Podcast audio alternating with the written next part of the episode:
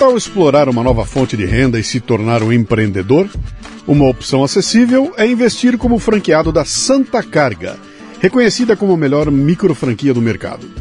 Com um investimento inicial de apenas R$ 19.900, você adquire um totem carregador de celular com uma tela ampla para exibir anúncios em vídeo e notícias em tempo real, além de oferecer acesso à internet via Wi-Fi próprio.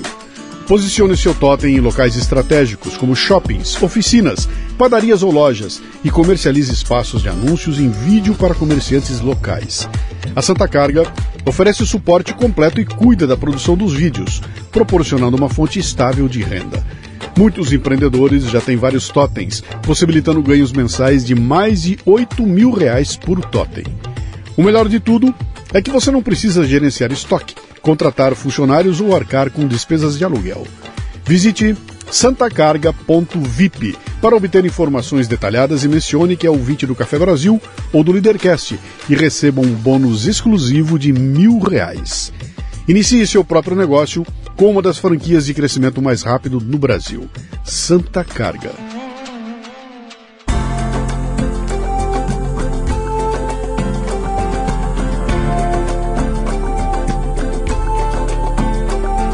E o Leadercast nesta temporada chega a você com o apoio da Casa Portini. Localizada num bairro no Botafogo, no Rio de Janeiro, a Casa Portini possui uma estrutura de alta qualidade. Aliás, Portini sou eu que falo, né? Eles lá eles falam assim, é, é Portini. Casa Portini. É uma estrutura de alta qualidade para receber eventos privados ou corporativos num ambiente exclusivo e acolhedor treinamentos, reuniões, workshops, jantares e degustações podem acontecer num espaço multiuso. A casa dispõe também de um lindo estúdio de yoga e uma cozinha profissional, perfeita para aulas práticas e produção de vídeos. Visite o Instagram, arroba Casa Portini. Se escreve Casa Porcini com C.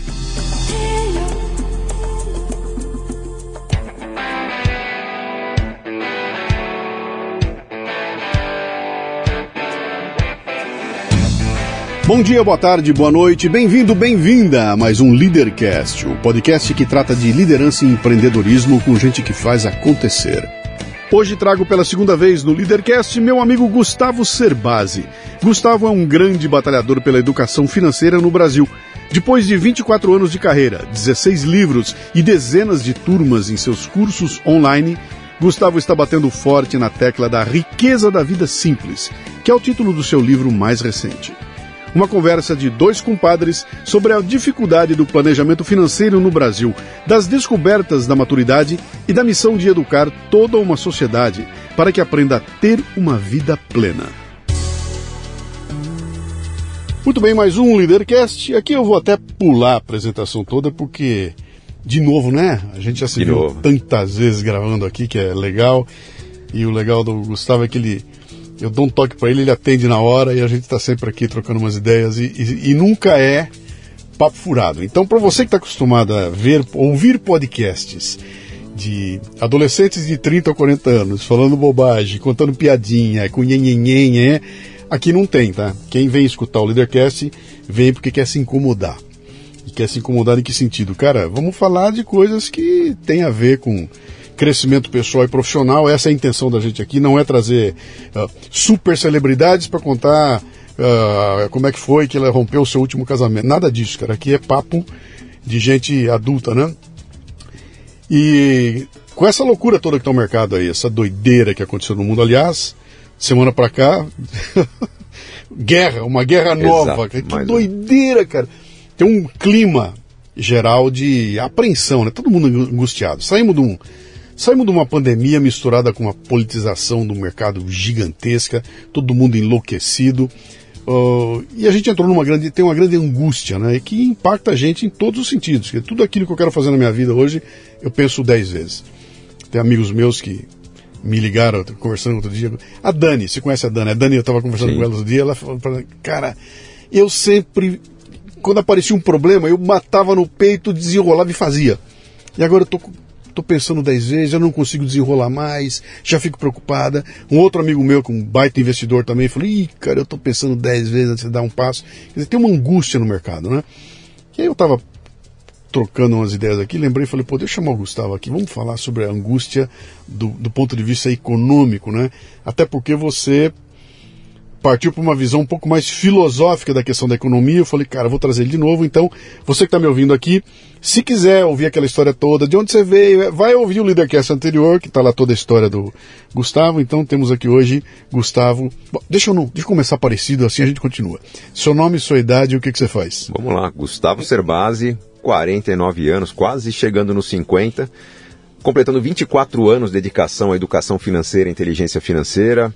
Uh, durante muito tempo, one man show, uh, palestrante, escritor, tudo que fazia era eu, meus artigos, meus trabalhos, obviamente com muita gente me ajudando nesse processo, mas atualmente sou sócio de uma plataforma de planejamento financeiro, a Super Rico, em que agora tem um exército de pessoas trabalhando com a minha metodologia, com a minha uhum. reputação para democratizar a organização e o planejamento financeiro para muitas famílias no Brasil. Legal. O... Gustavo, tem uma, tem uma, uma questão aí que eu acho que é até cultural. A gente sempre fala disso, que o, o brasileiro é, é, muito ruim no planejamento financeiro, né? E quando você pega alguém que é do mercado e conhece, o cara fala, pô, compara com o Japão, o Japão tem um nível de é. poupança muito alto, o brasileiro não tem. Então é uma questão cultural. O brasileiro não sabe lidar com dinheiro, né? E vem lá de baixo, não é que não aprendeu quando era adulto. Não, não aprende quando é criança na escola, né? Começa ali, né? Você sempre viu isso, cara? Isso sempre te incomodou? Isso? Como é que você. Sempre, sempre. Você não você, você fala que, pô, é bom que quando você me chama eu te atendo, né? Para amigos uhum. e amigos que são bons para esse tipo de reflexão, a gente atende o quanto antes. Uhum. Eu. Uh, há muitos anos acompanho seu trabalho desde o comecinho, desde a descida do Everest, né? quando começou a se tornar conteúdo.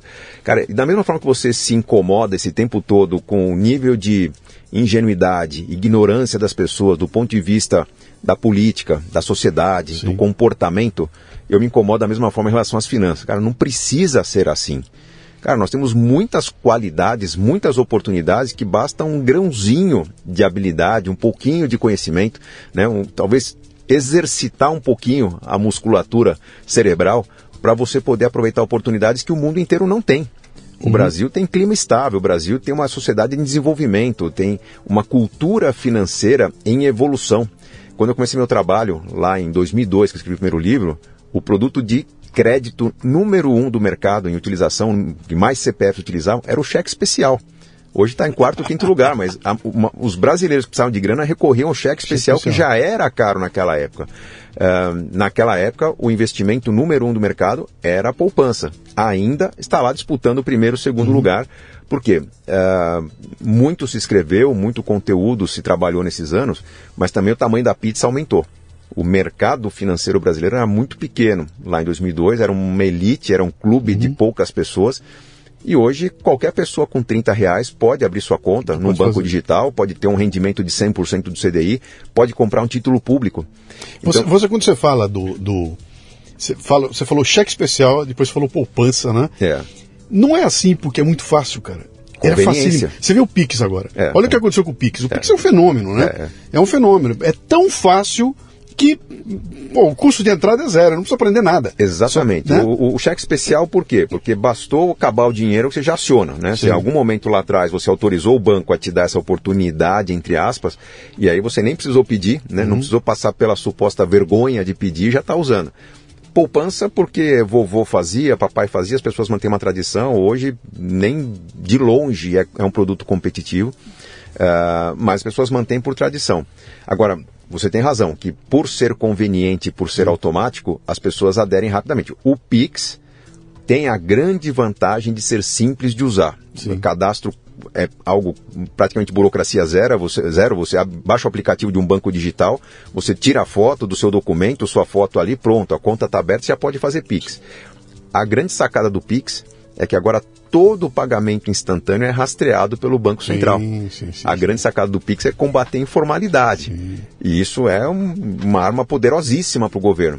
Aí aquele que falava, não, mas vamos fazer em dinheiro porque é mais conveniente, ficou tão fácil usar o Pix, que as pessoas agora até aceitam sair da informalidade uhum. e prestar contas para o governo de forma indireta, diante da, da, da do, do, quanto que isso facilita os negócios. Até por segurança, né? A por vendedora segurança. do Yakult, que para aqui, toda semana ela vem aqui, Exato. ela não anda com dinheiro no, no bolso, ela não vai ser assaltada na esquina, né? É, é uma combinação de é. benefícios, né? É. Você tem, do ponto de vista da sociedade, o governo que tem um controle melhor da circulação de dinheiro, do ponto de vista da segurança, numa sociedade que está violenta, principalmente nas grandes cidades, você elimina boa parte do problema, obviamente que multiplicou o número de, de, de assaltos, sequestro, né? Que a pessoa Sim. não só pega o celular, mas leva a pessoa para poder mostrar o rosto ali no telefone e desbloquear.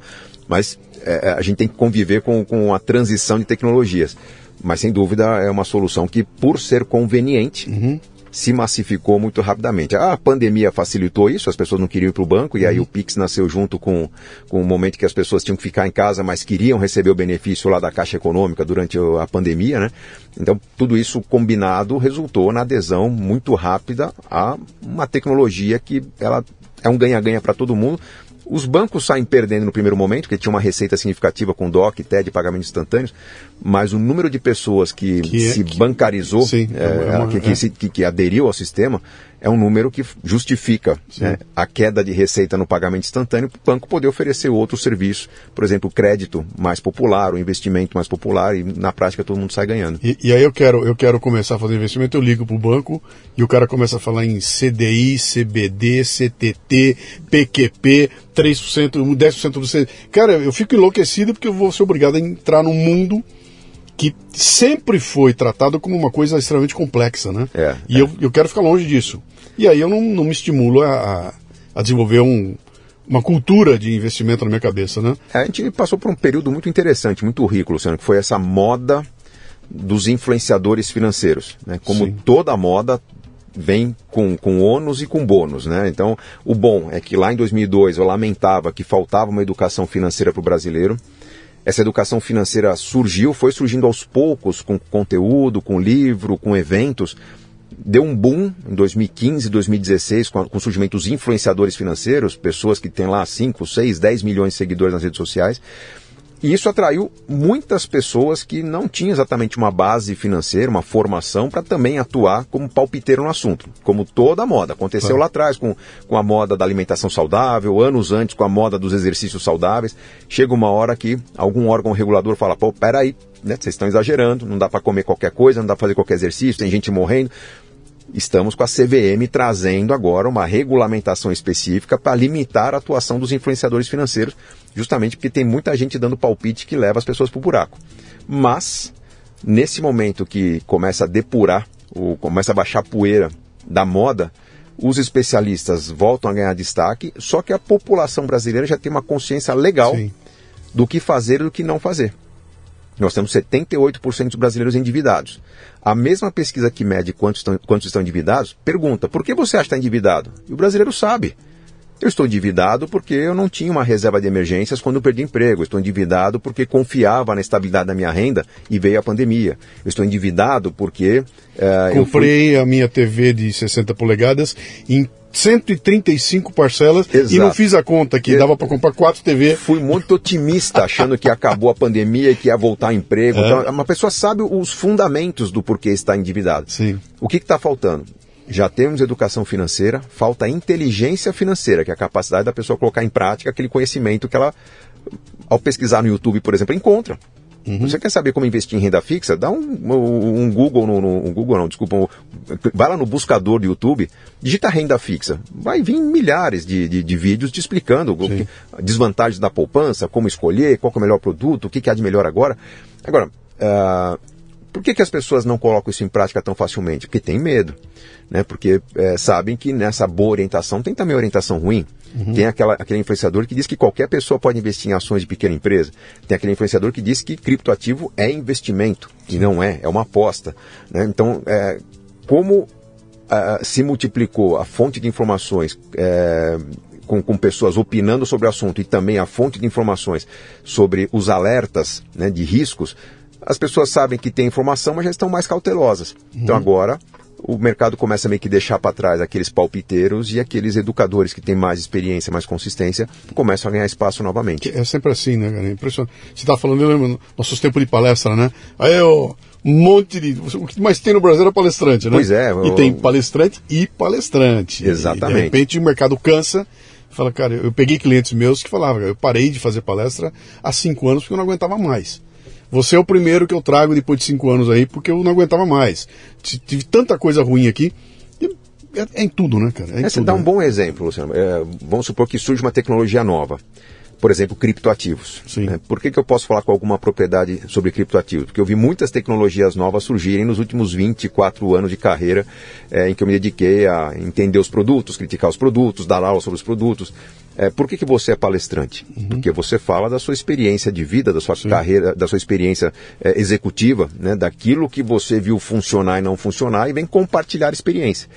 Eu, a partir do momento que eu vi nascerem cursos de formação de palestrantes, eu meio que me desapontei com o que viria pela frente. Porque, pô, é como se qualquer pessoa pudesse compartilhar qualquer experiência. Não, tem ter, primeiro, tem que ter uma experiência é, que envolva lições, aprendizados, erros e acertos, uma certa habilidade que a gente vai desenvolver com a experiência, com o dia a dia, liderando pessoas. Né? Não adianta eu tentar é, seguir regras-chave de uma palestra padrão, você já viu muitas pessoas vindo no palco com. Você fala, pô, esse cara fez algum curso, né? Porque ele está Sim. procurando o momento de chorar, o momento de fazer rir, o momento de É, não sei o é que. lá. tudo fake, né? Fica Eu- estranho. Em 2018 dá uma eu fui vergonha alheia. Pô, se dá. Eu falo que o meu, meu problema é estar sentado assim e quando termina esse circo, entra o apresentador e fala muito bem com vocês, agora o próximo palestrante. É, é, exatamente. Eu acho que um bom, bom palestrante é aquele cara que pode ser pego de, de improviso e fala, cara, faltou um E vai palestrante. sim. Luciano, você acabou sua palestra, topa estender o seu tempo, falar mais o assunto? Cara, você vai. Manda- se você tiver bala. duas horas, ou quatro horas, ou oito horas, você vai dar um show do mesmo jeito, porque na verdade é, não é aquela palestra de uma hora que você formatou bonitinho, com o slide da cor do cliente, que na verdade faz a aquele, diferença. aquele é o show Aquilo é formatado. uma guia, é uma guia, né? Terminou o show, cara, vem cá, me dá o violão aqui, É, deixa, me, faz deixa, seu deixa eu acústico fazer. aí, É faz aí, seu acústico. Em 2018 eu fui para os Estados Unidos e participei de um evento da National Speakers Association dos Estados Unidos. Lá em. Cara, onde foi? Não foi em Baltimore. Bom, fui para lá, né? E. Cara, foram três dias de evento, né? E teve alguns momentos lá que eles tinham meio que uma. uma era uma disputa, onde eles davam você assim. Escolhia lá 12 palestrantes, se inscreveram antes e toparam ir lá, onde eles tinham cinco minutos para fazer uma palestra. E nesses cinco minutos, quem tinha slide tinha que ser automatizado. O slide começava a andar e não parava. Então não estava o controle na mão do cara, soltava e cada um tinha cinco minutos. Né? E foi sensacional, porque foi todo tipo de palestrante, eu vi ali em 12, 12 caras. Né? Então tinha o cara fake que você via, pô, esse cara tá. Não é ele, cara, é um personagem, ele inventou uma história, leu isso aqui, tá recitando, ele não tá sentindo. Tinha outro que usava. Bom, no final das contas, o mais aplaudido, o mais legal foi uma mulher que subiu ali e conversou com a gente como se estivesse na cozinha da casa dela, cara. E ela, na, tranquila, não tinha nada, não, não tinha impostação de voz, não tinha nada. Era tão verdadeiro aquilo que você falou, cara, essa mulher é um demônio, ela, ela, ela pode falar do que ela quiser ali em cima que eu vou ficar preso nela, porque ela tinha e não tinha impostação. E antes dela tinha entrado um cara lá que subiu, pegou o microfone, e agora, pô, isso é, fake, né? é. Essa coisa do talento é, é a coisa do Neymar, né, cara? Joga a bola no pé dele, você vai ver, o moleque sai fazendo que nem um louco. Mas vem cá, vamos voltar para nossa trilha aqui. Você, você falou 24 anos, você está nessa 24 nessa anos trilha. dedicados à educação financeira. Isso aí. Você, quantos livros? 16 livros, o mais recente, A Riqueza da Vida Simples. Isso aí. 3 milhões e 200 mil exemplares vendidos, uma boa história. E continua vendendo bem. Eu estou surpreso porque os meus livros no formato físico, eles ainda vendem muito mais Sim. do que no formato online, o que significa que eles são presenteados. Né? Muitas pessoas compram para Sim. dar de presente para os outros.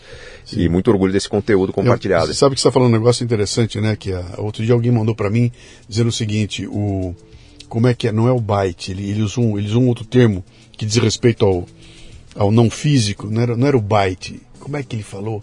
Cara, era genial a, frase. Ele falava alguma coisa assim: o byte não tem sentimento, entendeu? Ah, eu te dar um é. e-book de presente, não acontece nada. Agora eu pegar um livro físico na mão.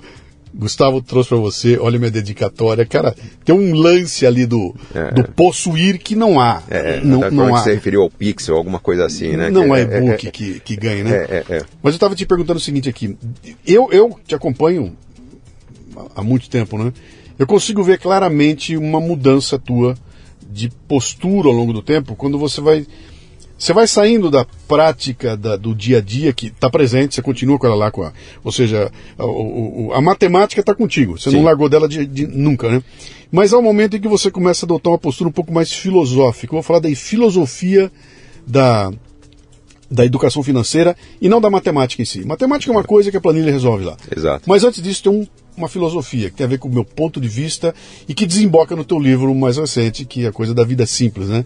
Então, sai daquela história de cara, ganhei dinheiro, fiquei rico, já tenho o meu, meus quatro apartamentos, meu sítio, e de repente eu olho e falo, para, para que isso tudo? E vai desembocar numa tendência que o mundo inteiro está falando aí, né? Da, da, de ser mais simples, de reduzir, de os como é que é os estúdios de 24 metros quadrados e tudo mais, né? E, como é que isso acontece? É, é uma compreensão que você tem da, da, da do uso, do, não, não, quero dizer do dinheiro, do uso do, o americano chama de wealth, né? Isso. Do uso da tua, da, da tua, riqueza, da tua, é. tua riqueza uh, que te leva a essa compreensão. É uma ideia de você olhar e falar, cara, eu, eu virei escravo de um mercado que me obriga a consumir e quero me libertar disso. Como é que você faz Luciano, essa evolução? Uh é um amadurecimento, uhum. tanto do Gustavo Cerbasi quanto da ciência que o Gustavo Cerbasi produziu. Por quê? Eu parti do zero. Eu não fui tentar fazer melhor o que alguém estava fazendo mal feito no Brasil. Na verdade, eu, quando fui convidado a dar aula de contabilidade, eu comecei nas primeiras aulas a perceber que professor jovem pegava as piores turmas. O que, que eram as piores turmas? Eram os alunos que não queriam aprender contabilidade. Uhum. Então, no MBA Finanças, pegavam os melhores professores de finanças para dar aula de contabilidade e finanças. No MBA Marketing, que é uma área que odeia finanças, pegava os professores menos experientes para dar aula de finanças para quem não queria aprender. E eu me sentia muito sacaneado naquele momento. Porra, cara, sexta, aula sexta-feira à noite, aula sábado à tarde, pegar uma turma sem tesão nenhum. Quando eu comecei a trabalhar a contabilidade para quem não queria aprender contabilidade, eu comecei a usar exemplos das finanças pessoais. E foi ali a sementinha que me levou a escrever o primeiro livro é, quando as pessoas perceberam que aquele ferramental de contabilidade, quando traduzido para o dia a dia da família, tinha muito valor. Qual que era o primeiro? Casais Inteligentes? Não, Dinheiro, Segredos de Quem Tem. É, na sequência veio Casais Inteligentes Quer Sem Juntos. Então, quando eu escrevi Dinheiro, Segredos de Quem Tem, era a evolução de uma apostila de aula que o Roberto Chiniachik lá atrás, na sala de aula, falou, cara, professor, você tem que transformar isso num livro. Essa apostila está muito legal. Uh, transformei no livro e, e talvez não foi o primeiro, mas um dos primeiros livros de educação financeira do Brasil. Educação financeira com passo a passo. É, como organizar suas finanças, como eu, é, se esforçar para poupar um pouquinho todo mês, para acumular um patrimônio, exemplos, exceções tal. Educação financeira na prática. Os leitores desse primeiro livro, é, quando começaram a me escrever, na época que eu ainda cometi o deslize de colocar na última página do livro, fale com o autor, né, uhum. punha meu e-mail ali, quando eles me escreviam, diziam, ó oh, professor, seu livro é fantástico, mas como é que eu convenço minha esposa, meu marido, a entender esse assunto? Né? Porque provavelmente quem comprou um livro de educação financeira é alguém com uma visão mais lógica, casado com alguém com uma visão mais emocional e a conversa não fluía. E começou o palpite, olha, lá em casa, eu e a Adriana, fazemos mais ou menos assim, gente divide as tarefas, eu, eu explico, eu que tenho facilidade, eu explico para ela de um jeito mais simples tal. E eu fui vendo que esses e-mails traziam resultados impressionantes. Meus leitores voltavam meses depois dizendo, cara, você salvou meu casamento com aquela dica. Bom, se uma dica salvou um casamento é porque ela vale uma teoria. Vamos escrever um artigo. O artigo acabou virando o livro Casais Inteligentes Enriquecem Juntos. Uh, esse amadurecimento veio uh, na busca de argumentos para leitores que diziam: pô, sua teoria é boa, mas ela é furada no meu caso. Ah, mas eu sou exceção, eu sou pobre, eu moro no interior, eu quebrei, é, meu, eu perdi meu pai muito cedo, eu estou morrendo muito cedo. Então, quando você começa a ver as, aqui que em torno do planejamento é, existe um não óbvio, né? Sim. Eu não vou viver trabalhar até os 65, me aposentar, viver até os 95 e criar filhos, porque parte da vida não vai acontecer. Eu vi que no meio do caminho tinha pessoas que eu queria planejar um casamento tradicional, um homem e uma mulher, mas tinha um casamento homossexual. Tinha um casamento de, em que um dos dois trazia apêndice de outro relacionamento, tinha um filho de um casamento que acabou. Então, quando eu comecei a trabalhar as exceções, na verdade eu vi que havia uma variedade muito grande de possibilidades.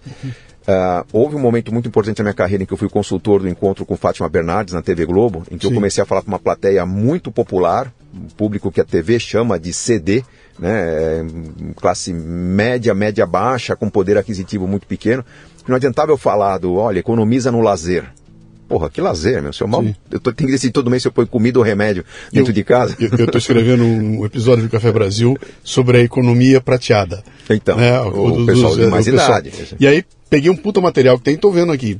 E a hora que eu comecei a, a, a montar a estrutura toda, eu falei, cara, eu estou falando dos velhinhos americanos. É. Isso que está escrito aqui não se aplica no Brasil. Então, de um momento, as mulheres de 60 anos dirigem grandes carros, não sei o que. Não, cara, é, é, a classe A aqui no Brasil faz isso. É. Agora, os milhões que não, fazem, então não, não se aplica aqui, né? É, é. é e no, no, fundo, quando você entende o seu público, você vai ajustando o conhecimento. Eu vi que ao uhum. longo do tempo, eu saí da educação financeira uhum. e fui construindo cada vez mais inteligência financeira em que num artigo, num palco ou num, num, vídeo que eu estou gravando, eu tenho que pensar que, peraí, cara, não estou falando uma pessoa de 35 anos com um filho que poupa 10% da renda e que sabe que o salário vai aumentar 15% ano que vem. Uhum. Eu estou falando para o brasileiro que talvez recentemente perdeu 20% da renda, que talvez... Você sai da tática e vai para a estratégia.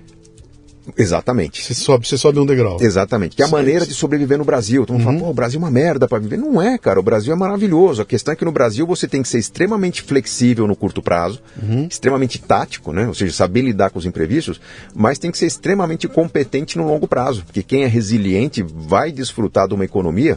E como você começou falando no nosso papo aqui, cara, não, não tem guerra. Né? Quando o pessoal começa a ficar muito tenso, triste, né, do que é viver no Brasil. Nossa, mas eu não, não gosto da nossa sociedade, eu não gosto da nossa política, eu não gosto do, do Brasil como um todo. De repente vem uma guerra para lembrar que a gente está num lugar maravilhoso. Uhum. Né? Tanto que a gente está conversando aqui faz menos de 24 horas que o Banco Mundial fez uma revisão do crescimento do PIB do Brasil, já está prevendo um PIB maior para 2023, 2024, como consequência da guerra. A partir do momento que começa um conflito internacional, um conflito que parece que vai durar um tempo significativo, uhum. até porque a questão da Palestina não, não tem fim, já se direciona a atenção, cara, tá perigoso investir em vários lugares do mundo, onde está seguro? Tá, vivemos num país que é meio que blindado contra guerras. Então, o, o Brasil, de tempos em tempos, ele se destaca por ser uma zona de paz por ser uma zona de não conflito, por ter uma posição neutra, ou majoritariamente neutra nos conflitos, e por ser um grande provedor desse mundo que de repente interrompe ciclos de produção, ciclos agrícolas. Né? Uhum. Israel, apesar de ser pequenininho como país, é um grande produtor de alimentos lá do Oriente Médio. E aí, quem que vai alimentar o Oriente Médio num, é, se, se, o principal provedor está em crise? O Brasil ganha força. Então, é, nesse contexto, nós temos que pensar um pouco mais no longo prazo e a inteligência financeira é importante para entendermos que com resiliência para lidar com os conflitos, sustos de curto prazo, nós vamos nos preparando cada vez mais para os uhum. benefícios de médio e longo prazo que o Brasil proporciona para aquele que se organiza, para quem tem uma visão mais estratégica. Uhum. Me fala dessa tua evolução para filosófica da questão. Tática é uma coisa, estratégia é outra, nós estamos ainda no reino da meio que da matemática ali, né? Sim. Pô, eu tenho uma visão ali na frente, mas de repente pinta essa ideia do viver simples. Que me choca, vou te dar um exemplo que para mim é, é, é, sensacional, cara. Depois de muito tempo, né, eu, eu realizei um sonho. Estou falando de 10 anos atrás, mais que isso aí. Comprei uma BMW. Eu me lembro que eu saí do lugar que eu comprei, vim com ela pela Bandeirantes, eu estava dirigindo, a, a, turma não sabia, eu bati uma foto do, do, do, do, do volante com o símbolo da BMW e botei para minha família, para meu, meus filhos, né? E aí eu, eu estava naquele momento realizando um sonho, cara. Eu comprei e fiquei com a minha BMW, né?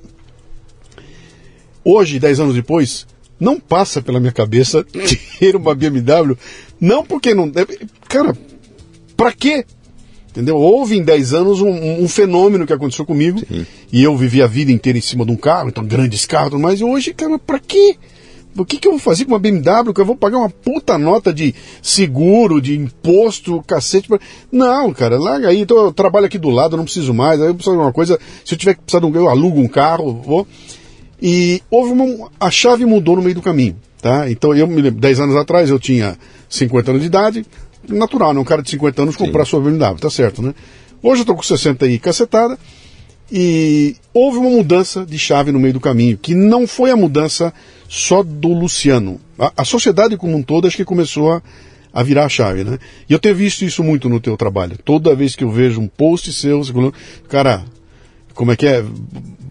Viva uma vida menor do que o teu Isso, padrão. isso. Uh, como é que é essa, essa Bom, questão? vamos lá. Antes eu, eu não posso deixar de fazer essa brincadeira com você. Se tivesse talvez comprado um Audi, você teria mantido essa até hoje. O público, se não souber, eu sou embaixador Disse da Audi o embaixador da Audi Eu no sou Brasil, embaixador né? do- do- de mobilidade sustentável da Audi. Depois te leva para dar uma volta no meu É. elétrico aqui, você vai ver que tive, talvez... um, tive um áudio também, tá? É, então, é, é- é um carro Vamos lá. sensacional, mas vamos lá. Tá. É, estou com meus 50 anos, talvez seja isso, mas é, o que, que é essa questão da vida mais simples? Na verdade, eu conquistei algo que eu não esperava muito cedo, que foi a minha independência financeira. É, naquele comecinho de carreira, é, em que você já me conhecia, eu era um professor de destaque, eu ganhava muito bem, comecei a ser convidado para livros, para palestras, uma coisa alimentando a outra, somada à falta de tempo, absoluta falta de tempo, porque eu trabalhava muito, a Adriana, minha esposa, trabalhava também, a gente não conseguiu desfrutar daquilo que a gente estava ganhando naquele momento. Sim. Os convites eram muito importantes, muito oportunos,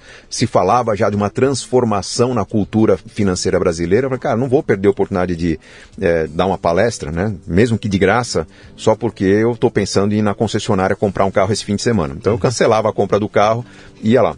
O que aconteceu? Eu ganhei um dinheiro rápido, que acelerou meu projeto, que era um projeto de 15 anos para a independência financeira, e lá com, em 2005, com 31 anos de idade, eu cheguei num patrimônio cujo rendimento pagava minhas contas. Aquilo foi mágico. Isso é a definição de Independência financeira. É, É, porque independência financeira eu posso ter graus diferentes. Eu posso Tá. ter 70% de independência financeira, significa que eu posso trabalhar pouco para me manter, porque o meu patrimônio, aluguéis que eu tenho, o rendimento dos meus fundos, por exemplo, provê a maior parte que eu preciso. Lá em 2005, eu cheguei a uma renda que pagava 100% da minha vida super simples. Uhum. Um apartamento compacto, um dormitório, Desculpa, não, dois, era um dormitório e um escritório, né? então dois dormitórios ali na Vila Mariana, um prédio bem velho, um carrinho bem popular, mas pagava. E aquilo motivou uma conversa legal em família, envolvendo não só minha esposa, mas meus pais também. Falei, cara, eu com 31 anos posso não trabalhar mais. É, por quê? Porque se eu parar de trabalhar agora, meu patrimônio, né, corrigido pela inflação, paga minhas contas. E aí? Vou parar de trabalhar? É. Não, não é, não é que vou fazer o quê? A questão é, eu tinha muitos convites naquele momento para fazer coisas que me davam dinheiro e para fazer coisas que eram legais, mas não davam dinheiro. O que, que eu decidi fazer naquela hora? Parei com os trabalhos que me davam muito dinheiro e comecei a fazer os trabalhos que eu curtia muito. Cara, dar uma palestra num resort na Bahia, poder minha esposa, cara, me paga o aéreo, é, alimentação, me dá aí um, um- um troquinho, né? Ou me permita vender livros lá que eu vou. O que aconteceu? Isso me permitiu dar uma visibilidade muito grande para o meu trabalho que estava engatinhando naquele momento, o trabalho eh, de escritor. Segundo, como era um trabalho que eu gostava, eu fazia com uma paixão incrível. O palestrante que está cansado porque está trabalhando muito, ele vai com uma energia para o palco. O palestrante que ganhou de presente uma viagem para um lugar que ele não conhecia, que está com a esposa ali no quarto esperando para ir para a praia na sequência, ele vai com uma energia diferente. Então, eu percebi que eu Mo- come... Motivação intrínseca versus motivação extrínseca. Exatamente, Luciano, Uma eu faço porque eu vou ganhar alguma coisa, outra eu faço pelo tesão de fazer a Cara, coisa, né? O que aconteceu? Eu comecei a trabalhar simplesmente porque eu achava demais. Aconteceram duas, três situações, talvez uma boa coincidência, em que eu estava lá, eu era júnior, né? Estava começando um livro lançado há um ano. Dei minha palestra e os caras, pô, estamos com problema. O outro palestrante não chegou. Gente, vocês têm aí 500 pessoas no auditório. Quer que eu falo mais um pouquinho? Eu tenho um outro assunto aqui para abordar. Eu salvei muitos eventos e isso começou a criar uma história que, cara, esse é o tipo de, de palestrante que eu quero. Cobra pouco e resolve o problema. Começaram a me chamar para a imprensa, como eu tinha uma agenda livre, cara, topei 15 minutos no rádio, mas olha, a gente falou tão pouco de um assunto tão rico. Posso te montar uma relação de pautas que a gente pode discutir aqui na sua rádio a cada 15 dias, a cada mês, quando for melhor para você? Eu comecei a virar pauteiro e sugeri que o meu conteúdo fosse falado mais vezes. Aí eu virei colunista de Folha de São Paulo, na época Gazeta Mercantil, eh, TV Record, e, e fui ganhando espaço por ajudar os veículos de comu- comunicação a resolver o problema, que era o problema de ter uma grade de, quali de qualidade, com conteúdo novo. Mas tinha uma coisa também, né, Gustavo? Você não estava. Você não estava espalhando platitudes no mercado. Não, não, Você não. estava contando histórias, você não estava viva a vida, seja você, pensamento positivo. Não, Não, era não, isso, não. né? Você- pé no chão. Vi muitas pessoas, inclusive alguns amigos em comum nossos, falar, cara, você ainda precisa amadurecer como palestrante. Que você está dando ali no palco é uma aula.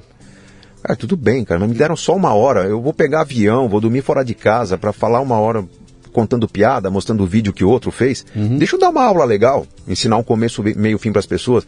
Então eu acreditava que minha aula, por ser mais quadradinha, não seria o, o assunto mais interessante do evento, mas seria o de maior valor agregado. Não era um show. Não era um show, mas, mas era, era, um, conteúdo. Um, cara, a pessoa ia sair incomodada. E foi e assim até hoje.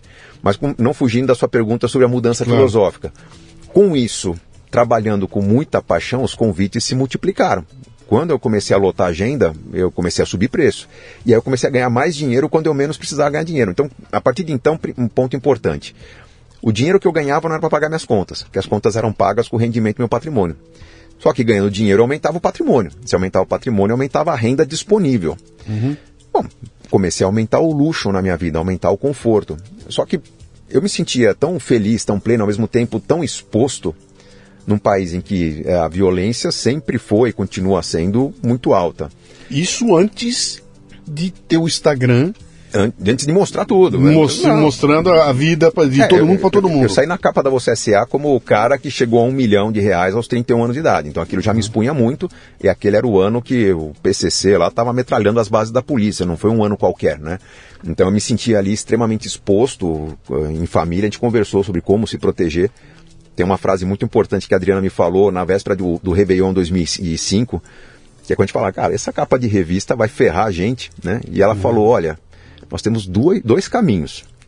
Um milhão que a gente tem na conta, a gente vai gastar tudo isso para blindar carro, aumentar o muro de casa, nos proteger, ou você vai ter que ensinar todo mundo a ser milionário como você ficou em pouco tempo, aí você some na multidão. Então eu estou, desde 2005, ó, quase uhum. 20 anos, tentando sumir na multidão, tentando ensinar para as pessoas a técnica para que todo mundo consiga esse, essa tranquilidade. Mas uh, com isso meu patrimônio começou a crescer. E crescendo o patrimônio, o meu sentimento é que, poxa, eu não, não vou adotar um estilo de vida de ostentação, um estilo de vida perdulário, porque isso pode se tornar algo meio que doentio e eu perder esse equilíbrio que eu conquistei. No meio do processo vieram filhos. Eu senti que meus filhos poderiam ficar muito expostos a esse tipo de situação. Eu vi até do meu filho o um comentário, ele com quatro aninhos, chegar da escola e falar, papai, dizem na escola que a gente é a família mais rica da escola. Pô, independentemente de ser ou não, pô, tem filho de industriário, tem filho de, de, de, de, de dono de loja de shopping. Sim. Eu não sei se eu sou mais rico ou não, mas essa é a impressão que passava por eu ser famoso. Eu comecei a tentar blindar meus filhos dos excessos. Então, cara, como é que a gente blinda o filho dos excessos? Vamos mostrar para os filhos experiências de vida que sejam muito valiosas, mas que não envolvam dinheiro. E eu comecei a viajar com meus filhos. Viajar, pô, tem palestra para o interior, para o Mato Grosso, para o Sul, para o Nordeste. Vamos conhecer o Brasil. Vamos Isso ver como as pessoas vivem. Chamou a atenção de você porque é. a, o, o teu post de viagem não é nós fazendo uma, uma um cruzeiro no Caribe. O teu hum. post é assim, nós fazendo um tour a 40 quilômetros de distância de São Paulo, Cara, pelas vinhedos, não sei o que, pá, pá, pá, vamos explorar, vamos explorar é o que está assim. perto da nossa casa, isso aí. Uhum. Então vamos mostrar o que está, não só ao nosso alcance, mas ao alcance de qualquer pessoa, para poder contar a história é, entre os amigos. Desses passeios, eu vi que meus filhos se conectavam demais com essa vida simples que eu tive na minha infância também. Era, eu sempre achei minha vida rica, mas sem dinheiro, né? sempre rodeado de família, no campo tal consegui transmitir para meus filhos a mesma coisa e veio a ideia de eu alugar uma casa de campo por um período longo uhum. para aproveitar a infância deles correndo no gramado, tendo uma piscina, é, talvez colhendo fruta no pé.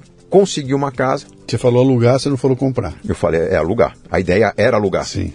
O que aconteceu na hora de alugar essa casa foi que eu encontrei um proprietário que estava com a vida financeira desequilibrada, que me reconheceu e falou, cara, preciso de uma solução.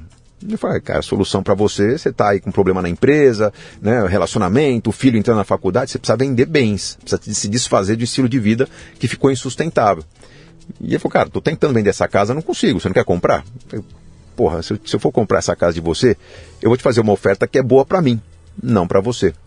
Mas aí, da oferta veio uma combinação tipo, olha, eu compro a casa de você e te oriento a multiplicar esse dinheiro, ele gostou tal passou a ser um cliente com, com, com, com, uma orientação financeira bem estratégica, e eu acabei comprando a casa que eu ia alugar, com o objetivo de revender depois de um tempo. Só que aí essa casa, ela teve um papel tão importante na nossa vida que a gente decidiu trazer amigos para dentro sim, dela, começou sim. a fazer o churrasco todo fim de semana, todo mundo fala, cara, fim de semana é no sítio, né? A gente chama de um sítio. Lembra, você lembra daquele filme Campo dos Sonhos? Com Kevin Costner. Com Kevin Costner, sim. É, Build it and é, they will come. Exatamente. É essa a lógica. Tá. Compramos a casa e de repente viu que essa casa estava sempre cheia de 20, 25 pessoas. Aqui, esse estúdio aqui, isso faz o menor sentido. É. Isso aqui não faz o menor sentido. Para um cara como eu, cara, isso é um absurdo. É. Vai gravar na esquina aí, os negros estão alugando a preço de banana, né? É, é, é, Só que, cara, eu fiz e todo mundo começou a vir. A coisa começou a acontecer. Aí começou a vir. O nosso estúdio é, build and they will come. É. E aí, com essa ideia de ter uma casa de campo sempre ocupada, começaram a surgir alguns problemas. Uma casa tinha 120 pessoas lá, a fossa enchia rapidamente, cheirava mal no fim do domingo. Falei, cara, vamos fazer uma reforma. E aí eu comecei a pesquisar sobre. Coincidentemente, nessa época que eu pensei em fazer a reforma, eu estava lendo o livro do Greg McKeown, chamado Essencialismo. Tá. É, que, que, que, ele convida a uma vida em que você vai ter muito daquilo que é importante para você. Simplifica aquilo que não é importante para você e, e tenha generosidade no que é importante para você. Eu falei, cara, a casa de campo é importante. A pessoa que. É, o arquiteto que veio para reformar a casa falou: o seu problema é fossa. Né? não vamos deslocar a fossa, vamos tirar a fossa, vamos tratar o esgoto aqui mesmo. Falei, você está louco, cara? Vou ter uma estação de tratamento. Não, é simples, vamos colocar um biodigestor, consome, vira gás e tal. Ele começou a falar das ideias sustentáveis da casa. Eu falei, porra, mas isso é poderoso. Se eu tratar meu próprio esgoto, eu não dependo mais do governo para fazer isso por mim. É, ele falou: você gosta dessa ideia? Dá para fazer um sistema de captação de água que chove nove meses por ano. E energia solar. E aí, bom, captar água, o que faltou? Energia solar, que era o mais simples. Então eu tenho uma casa agora que reformada, gera a própria energia, energia ela capta do céu 100% da água que ela consome. Uhum. Na verdade, tem dois meses do ano de seca que a gente capta de um poço caipira. É, mas nós temos aprovação de usar esse, esse poço caipira porque nós conseguimos co comprovar com um estudo feito na casa que durante os nove anos de captação da chuva tem excedente, né? Eu capto, tem um limite lá de 60 mil litros. O que sobra eu injeto no lençol freático, uhum. filtrado, tratado. Então eu tenho um aumento de pressão a maior parte do ano, o que eu consumo nos meses de seca, na verdade, não está diminuindo nenhum, nenhuma nascente. Pelo contrário, a nascente perto de casa está mais generosa do que era antes. Então a gente conseguiu montar um sistema em que 100% da água que a gente usa vem do céu, 100% da energia vem do céu, a gente paga muito pouco, que é aquele custo mínimo de transmissão, e 100% de esgoto é tratado. Não vai uma gota de esgoto para o meio ambiente, o que acaba gerando um gás que representa 20% do consumo da casa. A única coisa que a gente compra na casa, gás, uhum. é, para o fogão, né, 80% do consumo.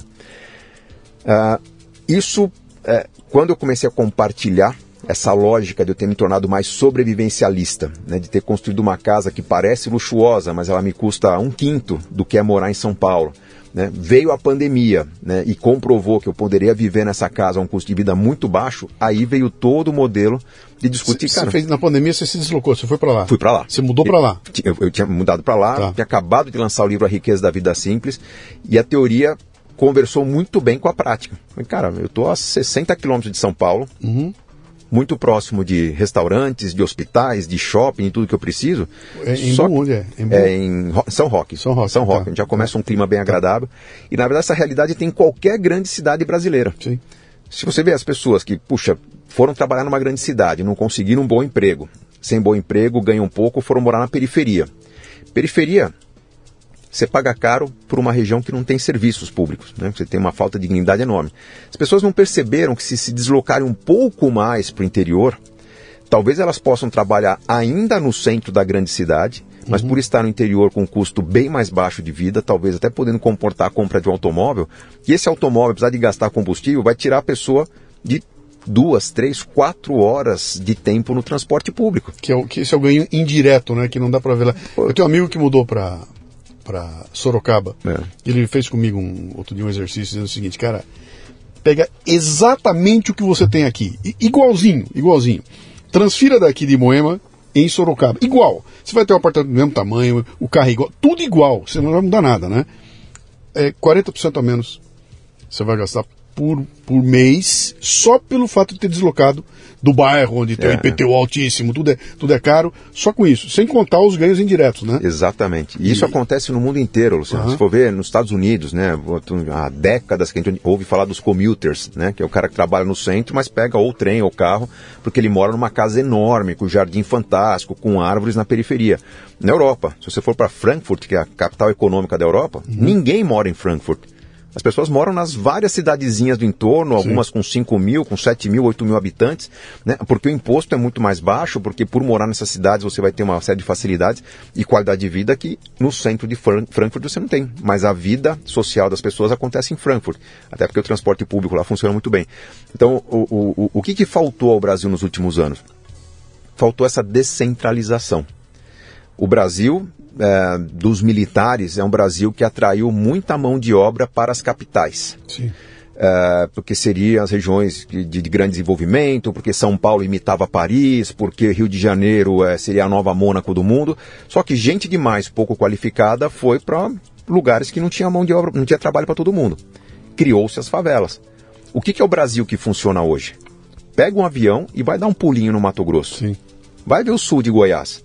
Vai ver a Suíça, que é esse Brasil do centro-oeste que se descentralizou das grandes cidades, que Sim. começou a valorizar o agronegócio de forma produtiva e tecnológica. E você está falando de uma, de uma área nova do Brasil, mas se for na Serra Gaúcha, já é esse modelo muito mais antigo, né? Porque os gaúchos funcionam no modelo europeu do cooperativismo, Sim. em que todo mundo se une para que pequenas propriedades se juntem para negociar com grandes, por exemplo, intermediários, como uhum. uma Bung, uma Cargill. É, o, o, que acontece é que o, o o gaúcho espelha o modelo de vida do europeu de tentar preservar uhum. as pequenas cidades, pequenas. Ninguém no Rio Grande do Sul pensou em se mudar todo mundo a Porto Alegre. Né? As pessoas valorizam a cidadezinha com a cultura ucraniana, a cidade com a cultura alemã, a cidade com a cultura italiana, cada um com a sua origem, tentando manter a arquitetura simbólica da sua terra, Sim. até porque o custo de vida é mais baixo. E eles querem fazer qualidade de vida na sua pequena cidade. O Brasil que funciona, Luciano, a gente fala, ah, olha o sistema público de saúde, o SUS, uhum. a escola pública, né? Que ridículo, falta de dignidade. Vai ver a escola pública de uma pequena cidade do interior. Vai ver o sistema de saúde de uma cidade que tem um, um, um, um médico que é da região. Você vai ver que existe um Brasil que funciona, e quando você vai entender o que é esse Brasil que funciona, são cidades pequenas, em que geralmente o político que lidera a cidade, o prefeito, os vereadores, não são políticos. São o melhor médico da cidade, uhum. o professor que deu aula para todo mundo, o, o, a, o, aquele que era amigo de todo mundo.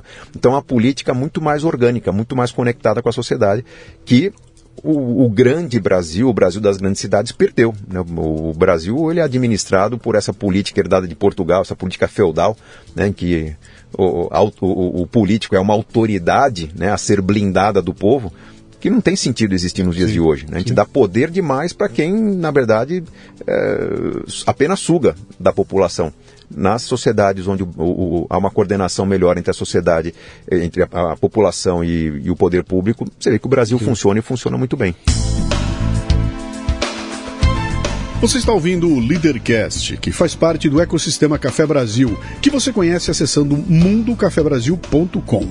São conteúdos originais distribuídos sob forma de podcasts, vídeos, palestras, e-books e com direito a grupos de discussão no Telegram. Torne-se um assinante do Café Brasil Premium. Através do site ou pelos aplicativos para iOS e Android, você pratica uma espécie de MLA, Master Life Administration, recebendo conteúdo pertinente, de aplicação prática e imediata, que agrega valor ao seu tempo de vida. Repetindo, mundocafebrasil.com.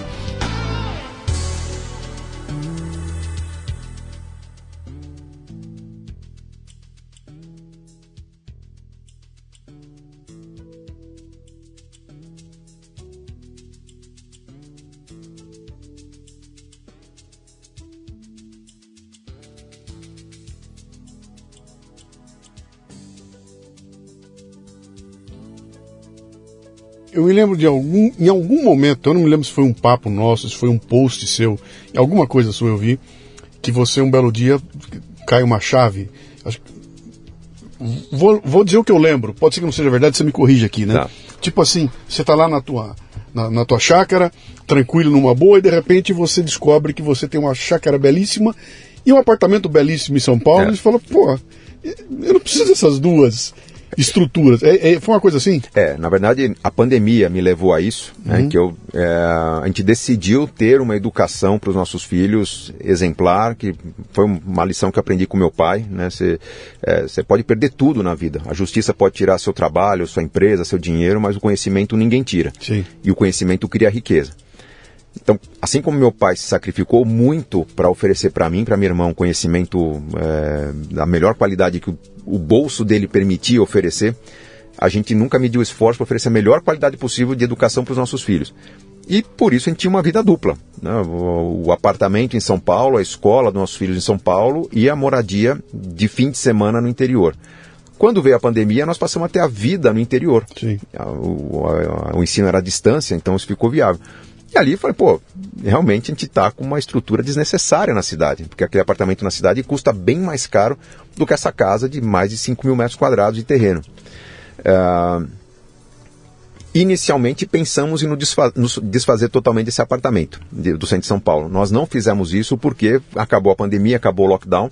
Nossos filhos continuam estudando num colégio no centro de São Paulo, que a gente considera muito importante, é, meio que preparando eles para uma visão internacional de estudo, mas os planos que eu tenho com a Adriana é de uma vida cada vez mais interiorana, de nos desfazermos desse apartamento que hoje é para uma família grande. Uhum. Talvez futuramente ter um, um, espaço, uma kitnet, um loft, alguma Sim. coisa para ir para um teatro e ter onde dormir Sim. na cidade, mas nossa vida ser uma vida bem mais econômica, bem mais inteligente no interior até porque a gente tem muito excedente no interior. Uhum. Quando o meu vizinho está sem água, eu tenho água na minha caixa d'água que eu compartilho com ele. Quando eu colho o meu pé de abacate, pô, eu não consumo nem 5% daquele senso, pé. Senso de comunidade, né, cara? Senso é de comunidade. Todo que mundo no se prédio ajuda. de apartamento de São Paulo você não tem. Eu não sei quem é do cara do quarto andar, o cara do décimo andar não me conhece. Exatamente. Não há nenhum tipo de... E, Luciano, todo mundo se ajuda, cara. Quando você está num ambiente desse, você vê, cara, meu cachorro foi picado por uma cobra. Cara, é uma mobilização. Eu tenho carro, calma, deixa ele parado, veterinário, tô acionando. Cara, há uma coordenação social Sim. que a grande cidade perdeu. Então a gente não se sente desamparado. No primeiro momento, você fala, não, mas pô, São, São Paulo, eu tenho um hospital ali do lado. Eu fui fazer o, o não é. circuito a ProSoja, você deve ter feito já. Sim. Fiz duas vezes o circuito a ProSoja, né? E uma coisa que me chamou a atenção era que em várias cidades ele acontecia no CTG.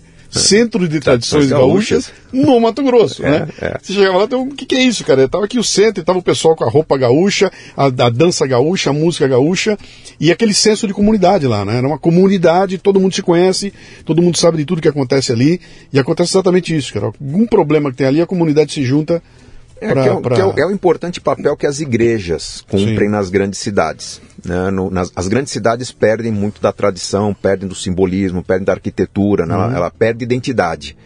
Uh, as igrejas têm um papel importante de, não sei se resgatar isso, não sei se conseguem resgatar, mas nas igrejas uhum. se discute família, se discute valores, se discute a ética.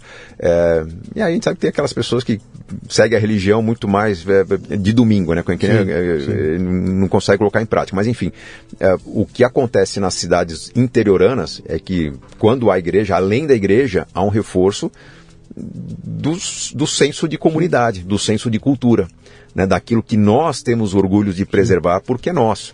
Uh, você que viaja bastante para o interior deve ter percebido que o interior do Brasil, do ponto de vista financeiro, gira em torno do cooperativismo. Sim. É uma relação totalmente diferente da que nós temos com bancos nas grandes cidades. A gente eu, ouve eu, falar eu, de banco. Eu, mudei minha, minhas contas tudo para Sicredi, cara. Olha, e tem um porquê. Mudei para Tem um porquê. na grande cidade as pessoas nem ouvem falar. Uhum. Porque ah, é, é, Itaú, é Bradesco, Banco do Brasil, XP, BTG, é aquele mercado financeiro Sim. de troca de interesses. Cara, eu quero negociar com o meu banco ali para tentar conseguir o máximo possível, o banco tentar tirar o máximo possível de mim.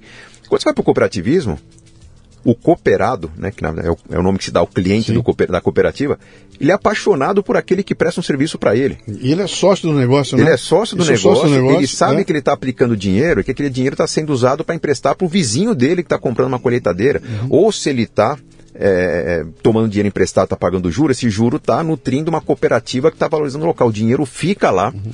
Uh, quando tem lucro, e a maioria dos casos tem, né, esse lucro é distribuído como sobra para os cooperados. Então, na verdade, é, é um senso de propriedade, é um senso de coletivismo, é um senso de valorizar o que é nosso, de cuidar do nosso jardim, que faz com que todo mundo tenha muito orgulho daquilo. Tem, tem um escritor. Tanto, tanto, que é um negócio que no mercado financeiro que mais cresce no Brasil. Os bancos estão se matando entre si. O banco tenta engolir a corretora, que tenta engolir a, a financeira. E o que, que cresce ter... no Brasil? É o cooperativismo. cooperativismo. Os números do escritor... Cicobi é gigante. São gigantes. Escritor americano, eu não sei se ele é sociólogo, que ele faz, chama-se Robert Putnam. Uhum. Putnam. E ele fala do capital social. Sim. Fala o que, que é isso? É o capital social que a gente perdeu. Então você, quando era moleque, tinha o Natal, a família reunida, aquela coisa toda, aquilo é o capital social. É. Quando você vem para grande cidade, cara, isso se perde todo. Eu não tenho mais aquele núcleo familiar, não tenho mais essa coisa do, do sabe, da, da, da, o clube, vamos no é, clube. Que é o que eu crio na minha casa de campo. E cara, você falou da igreja, cara. É, o que, que é a igreja? Ela é um núcleo de capital social. É. E aqui o resto, essa, essa de eu perco o resto, né? Exatamente, exatamente. Quem ter o hábito de reunir amigos em casa, pode ser na sacada do apartamento, roda Sim. de samba, feijoada, né? Coisas que ainda algumas comunidades brasileiras preservam. Sim. É esse capital social que faz com que a pessoa consiga e, chegar na segunda-feira para o trabalho feliz, motivada. E a gente vê a importância disso com uma pandemia. A pandemia Porra. vem e corta Arrebentou. Quem tinha um mínimo né, dessa experiência perdeu. Arrebentou. Ali, de repente, você desmonta o, é. o mundo todo. Mas volta lá naquela questão do, do, do, Como é o nome do teu livro mais recente? A Riqueza da Vida Simples. A Riqueza da Vida Simples. É. Vamos lá, continua nela. Lá que você falou do essencialismo. Então, aí? aí? que tá. A partir do momento que eu comecei a fazer essas experiências com a minha casa de campo, na verdade eu vi que pô, o que tornava a minha família feliz, meus filhos felizes, era a possibilidade de viver experiências e não de ter coisas. Tanto que começou, eu comecei a ter conversas frequentes com a Adriana, com minha esposa, do tipo, você já reparou que vai chegando o dia das crianças, os pais estão comentando o que, que os filhos estão pedindo para ganhar. Uhum. E os nossos filhos não estão pedindo coisas para ganhar. Eles estão perguntando. Onde a gente vai? Perguntando não. Eles estão dizendo o que, que eles vão fazer uhum. no dia das crianças. No dia das crianças, eu quero preparar o café da manhã e vou fazer isso, isso, isso. Eu vi uma receita que tinha o bacon, não sei o que lá. Mas o que, que eles querem? Eles querem ter alguma coisa que marque o dia das crianças como aconteceu no ano anterior, nos anos anteriores. Então, é, o que, que é importante na Páscoa? Meus filhos já nem estão comendo mais ovo de Páscoa, uhum. mas se não tiver a caça aos ovos, a brincadeira tradicional de pistas escondidas, de correr o sítio inteiro, sobe o morro, desce o morro, vai pro telhado, entra na casa de máquina da piscina.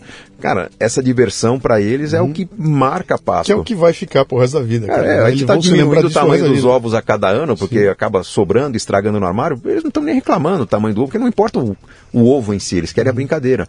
Então, uh, tem muitas situações do tipo, olha, uh, aniversário, né? Está chegando aniversário, tem criança esperando presente. A gente fala, olha, do seu aniversário você vai escolher qual vai ser o roteiro da nossa próxima viagem de férias. Uhum. E aí nós vamos fazer uma viagem de férias espetacular que vai ter a sua cara. Né? Então teve a viagem da Carol, teve a, cara, a viagem do Guilherme. O Guilherme gostava de animais, a gente foi para Tanzânia.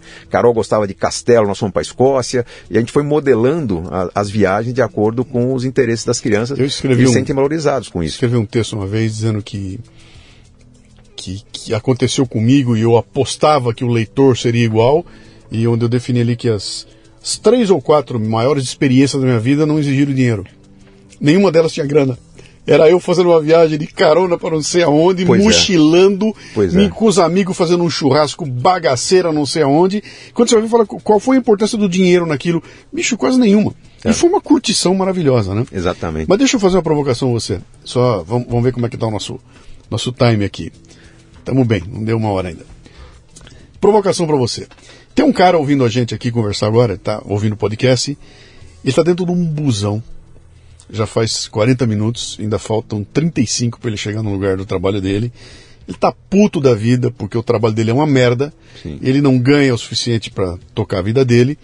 E ele ouviu você falando que a molecada curtiu, nós fomos pro Castelo da Escócia e fomos pra Tanzânia. Ele fala, cara, o máximo que eu consigo ir é Porujá e olhe lá, né? É. Esse cara vive uma realidade que é tensa. Ele tá morando longe, demora para trabalhar. Cara, que horror.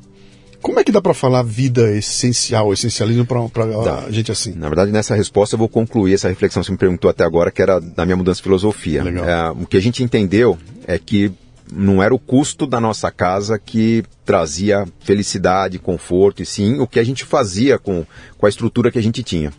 Uh, nesse livro que eu citei agora há pouco, do Greg McCon, que, é que é o Essencialismo, na verdade, ali eu conectei com muitas ferramentas que eu vinha usando até então para orientar as pessoas sobre como resolver problemas financeiros uma pessoa que está com dificuldades, que não consegue pagar suas contas, que está sempre no vermelho, não consegue proporcionar um fim de semana de um passeio com picolé para os filhos, né? essa pessoa está num desequilíbrio financeiro muito grave.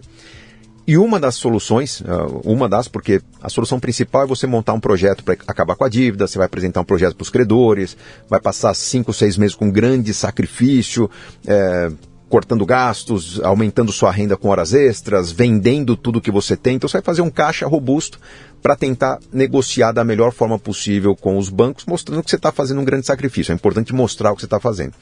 Mas um dos elementos importantes desse processo é adotar uma postura minimalista. Minimalista é eu vou viver um tempo apenas com estritamente essencial. Eu vou me alimentar da forma mais simples que eu puder, eu vou me desfazer. Desfazer não é doar, não. eu vou vender tudo que eu posso. Algumas coisas que eu uso, mas que eu posso ficar algumas semanas sem usar, eu vou vender, depois eu compro de novo parcelado, né, só para fazer caixa e resolver o problema.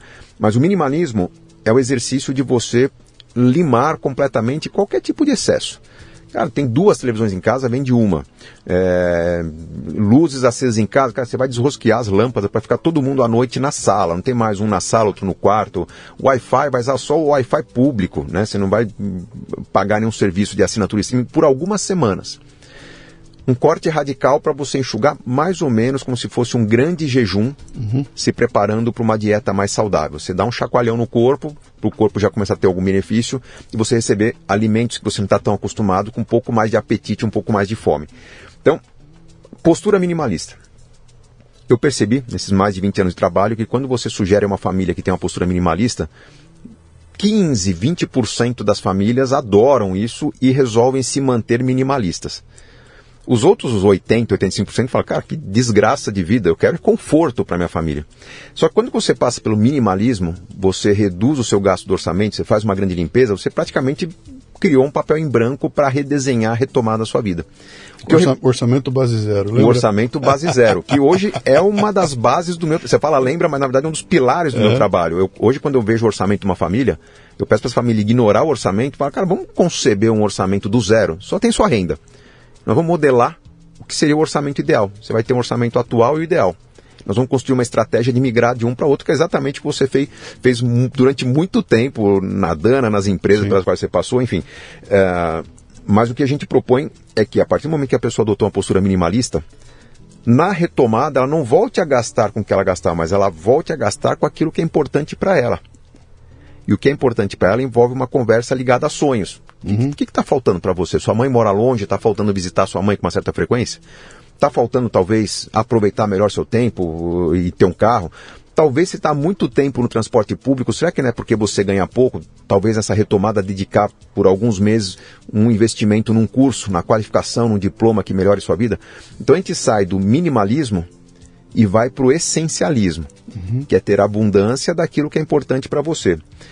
É, você mencionou Tanzânia, os castelos da Escócia, o cara pode ficar meio puto lá no ônibus e tá ouvindo isso aqui, mas uhum. eu, desde que eu ganhava, desde que a renda familiar era 3 mil reais, que não era uma maravilha, a gente dedicava quase 50% da renda para o lazer.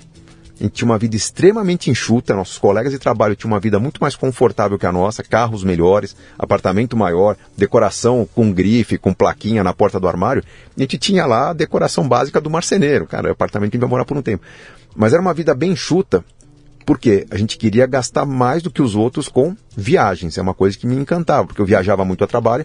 Falei, cara, se a gente começar a viajar para lugares que eu não conheço a trabalho, uhum. né? até porque eu tinha um motivador disso. Como eu viajava muito a trabalho, eu tinha muitas milhas aéreas. Falei, pô, tenho milhas para os Estados Unidos. Vamos viajar pela primeira vez para os Estados Unidos? Vamos viajar pela primeira vez para a Europa? Então isso virou um hábito da família.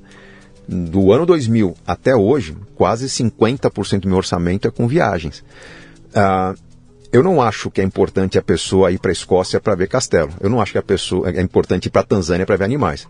Mas como nós já tivemos muitas experiências de vida por todo o Brasil, eu conectei muita viagem de trabalho com meus filhos, a gente queria algumas experiências um pouco mais exclusivas, até para ter privacidade, uhum. para não ter que, puxa, o tempo todo ser interrompido pelo público, sou muito conhecido, mas é, é um pouco na linha do é, Luciano do faça o que você tem que fazer até que você possa fazer o que você quer fazer. Lembra que eu falei que o meu patrimônio uhum. foi sendo construído e que eu não tenho preocupação de gastar com a viagem e depois pensar em como pagar, porque na verdade eu já estou com base no patrimônio que eu tenho, no quanto ele rende, eu vejo o dinheiro que vai cair nos próximos meses e falo, dá para pagar essa viagem. Dá para pagar uma viagem melhor. Eu uso inteligência financeira. Se eu, se eu economizar na passagem aérea porque eu tenho milhas, eu vou para um lugar que é mais caro, vou para Tanzânia, em vez de ir para a África do Sul. Uh, então, tem todo um cuidado de saber lidar com os recursos que a gente tem, milhas, fidelidade, antecipação. Né? Uhum. Pô, meu trabalho me põe em hotéis, né? duas, três vezes por semana. Por que não me fidelizar a uma rede de hotéis e ganhar milhas com essa pontos com essa rede de hotéis? E quando eu for viajar de férias para um lugar sofisticado, eu me hospedar em um hotel dessa rede. Eu vou pagar metade. Né? Então, tudo isso faz com que uma viagem que, que, que, que custe muito caro quando a pessoa cota na agência, para mim custe talvez 40%, 50%, 60% menos. Uhum. Uh, eu diria que é a mesma coisa com o carro que eu sou embaixador hoje. Sou embaixador um, da Audi, embaixador de mobilidade sustentável, um carro elétrico que não é um, um carro barato.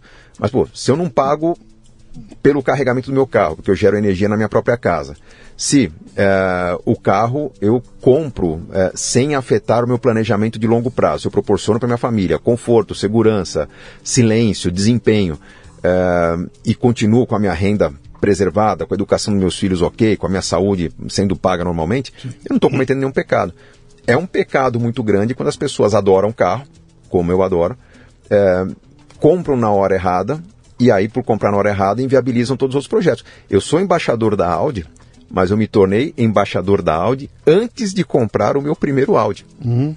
Eu simplesmente era um fã da marca, muito envolvido com a marca, participava dos eventos, pagava diária desses driving experiences que você passa o dia no autódromo pilotando, conhecendo o carro, lançamento e tal. E teve muitas situações que no bate-papo ali com mecânicos, com pilotos, eu conhecia mais do carro do que o próprio representante do evento ali. Mas, pô, esse cara é fã mesmo, então vamos trazer ele mais perto, perto da marca para associar né, o, uhum. a tendência agora do carro elétrico com a casa sustentável que tem total conexão. Então, uh, eu já era fã da marca, né? A partir do momento que a gente se torna embaixador, aí eu, eu, eu tive acesso em primeira mão aos carros que estavam chegando, né? Vai chegar daqui a três meses, quer fazer uma reserva, aí eu comecei a ser um usuário feliz, fiel hum. da marca também. Uma coisa que você fala também que chama muita atenção, você fala aquela coisa do, do padrão de vida, né? Cara, tente viver um padrão de vida menor, menor, menor. do que aquele que você poderia estar tá vivendo. Me explica essa, essa visão. Uh, um erro que os brasileiros cometem, quase 100% dos brasileiros, ricos, pobres, é, abonados, herdeiros, empresários, não importa. É, a partir do momento que eles têm uma noção do quanto ganham, fala, ah, se eu ganho 5 mil por mês, ou 10 mil, ou 100 mil, é, com esse dinheiro dá para eu pagar esse padrão de vida. Eles vão ser o mais generosos possível na escolha da casa, do carro, eh, das conveniências que a família pode ter. Porque entende-se que cabe no orçamento. Bom, legal, cabe no orçamento. É, só que quando a pessoa está passando por uma vida em transformação, ela não percebe que sair de uma casa, por exemplo, de um milhão de reais e para uma casa de dois milhões de reais, significa aí talvez para uma casa maior, ou e ou mais luxuosa, ou para uma vizinhança mais luxuosa. Você faz as contas do quanto custa uma casa de 2 milhões, você faz as contas do quanto vai pagar de imposto, eventualmente condomínio, se é fechado. Talvez até faça as contas do quanto gasta energia, mas você não percebe que uma casa num ambiente mais caro vai ter vizinhos mais caros e que vão te chamar para festas mais caras e que a padaria daquela vizinhança é mais caro, o mercado daquela vizinhança é mais caro.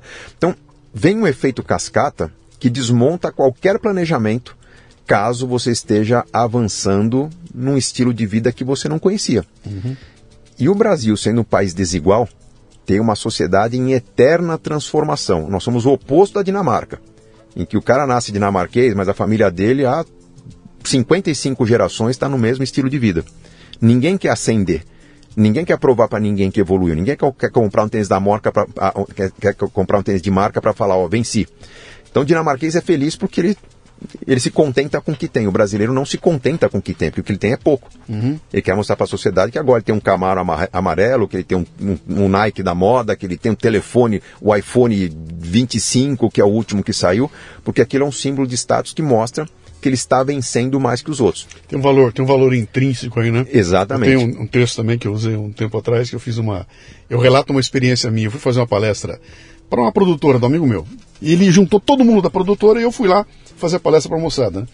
E no meio da palestra eu estou falando sobre a noção de valor das coisas. É. O valor. O que é valor contra preço, né? A diferença de valor para preço, né? E eu fiz uma brincadeira. Vamos ver. Eu quero saber da plateia aqui. Tinha uns 30 caras na plateia. Quem é que tem o celular mais bala? O celular mais foda da plateia?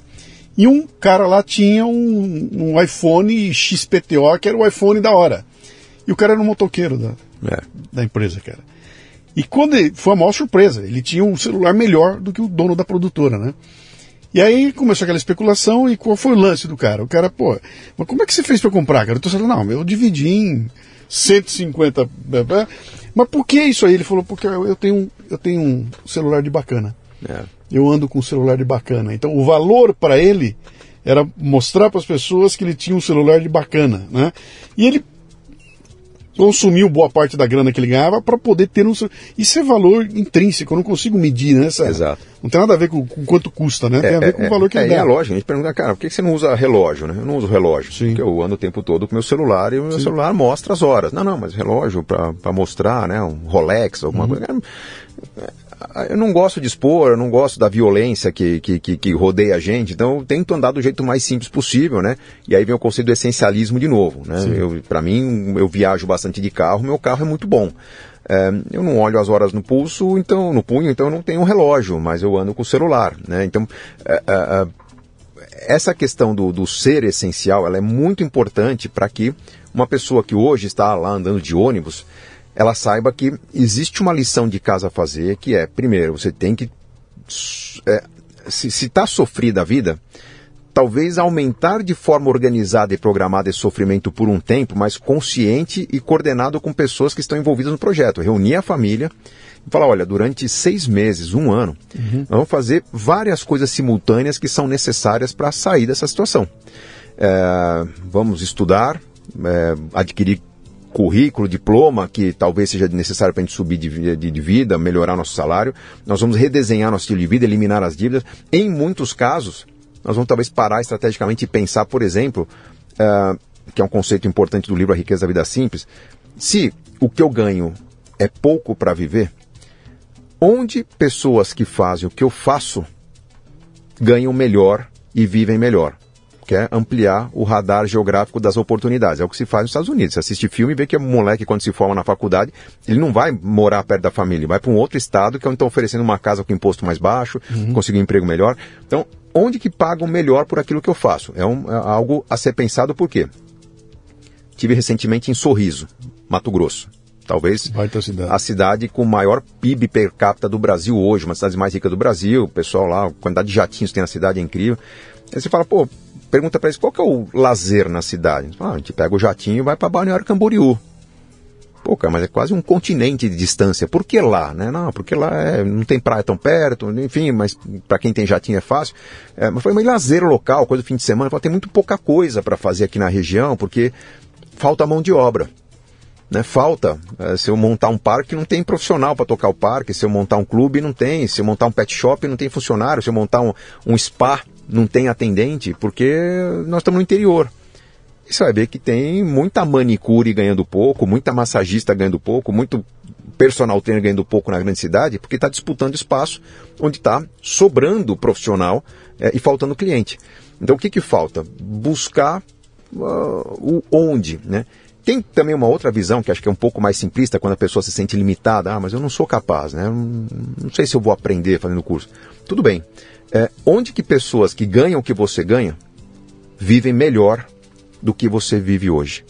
Porque tem gente ganhando 3, 4 mil reais por mês e, pô, cara, mas eu vivo na periferia, exatamente. Em São Paulo, com 3, 4 mil reais por mês, você não vive. Uhum. Né? Talvez aquele salário mínimo do Diese lá de 6.500 reais seja o piso para se viver com uma condição mínima, né? Uma família, um casal e dois filhos em São Paulo. Mas com 3, 4 mil reais você vive muito bem numa cidade interior. Ou, não, vamos pagar menos para o trabalho. Tudo bem, com 2.500 reais talvez você viva numa cidade interior muito melhor do que você vive com 4 mil reais em São Paulo. Então essa percepção de pensar numa maneira de mudar de vida, considerar na mudança de estilo de vida que haverá um gasto adicional, por exemplo, para se manter em contato com a família. Uma vez por mês vou visitar minha mãe. Vai ser de ônibus, vai ser de carro, vai ser de avião.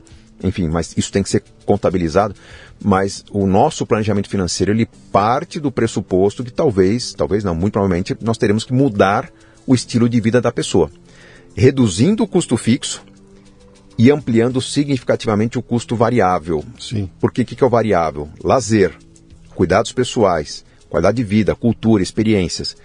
São gastos que, além de serem mais motivacionais, eles, primeiro, compensam um estilo de vida muito baixo. Né? Eu, eu metáfora fácil de entender.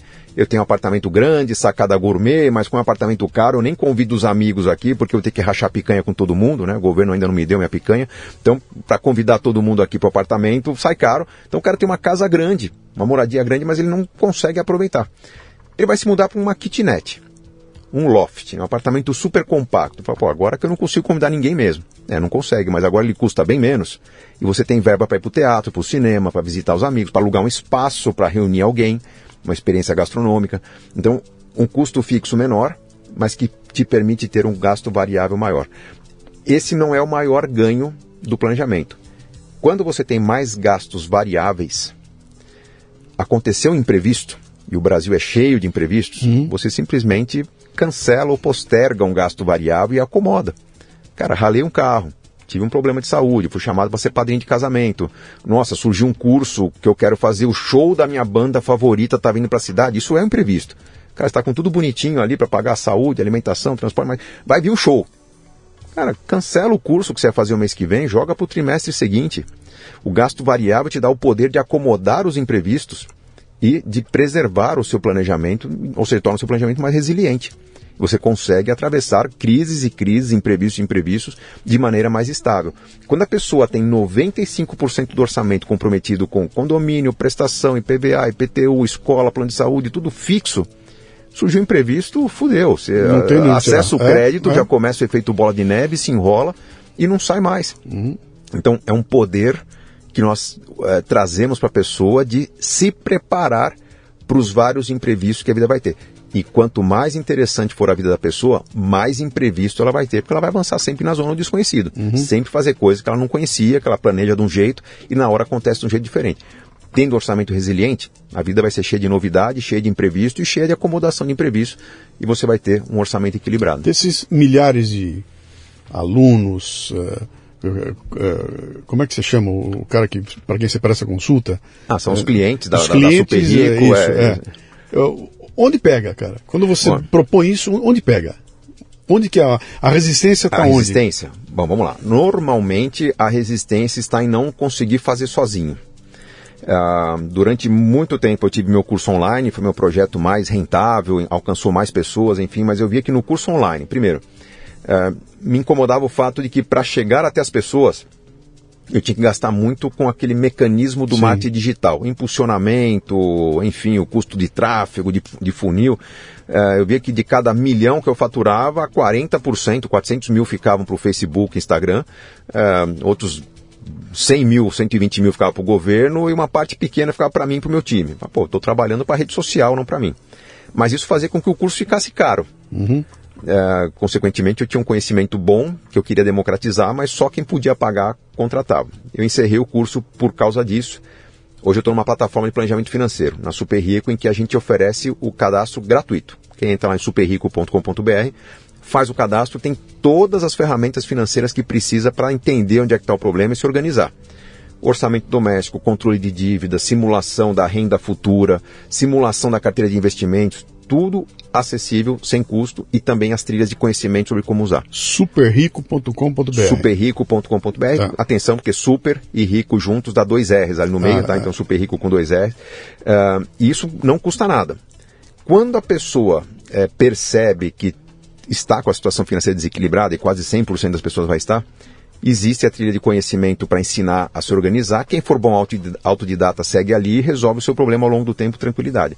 Se a pessoa quiser contratar um planejador, pode contratar o serviço planejador, tem um custo, mas é, esse planejador vai acelerar a virada de mesa é, incrivelmente. O que a pessoa faria sozinha em dois anos, com o planejador faz em três meses. Uhum. Então é um custo que se paga muito bem. Mas você perguntou da objeção. Onde que as pessoas emperram?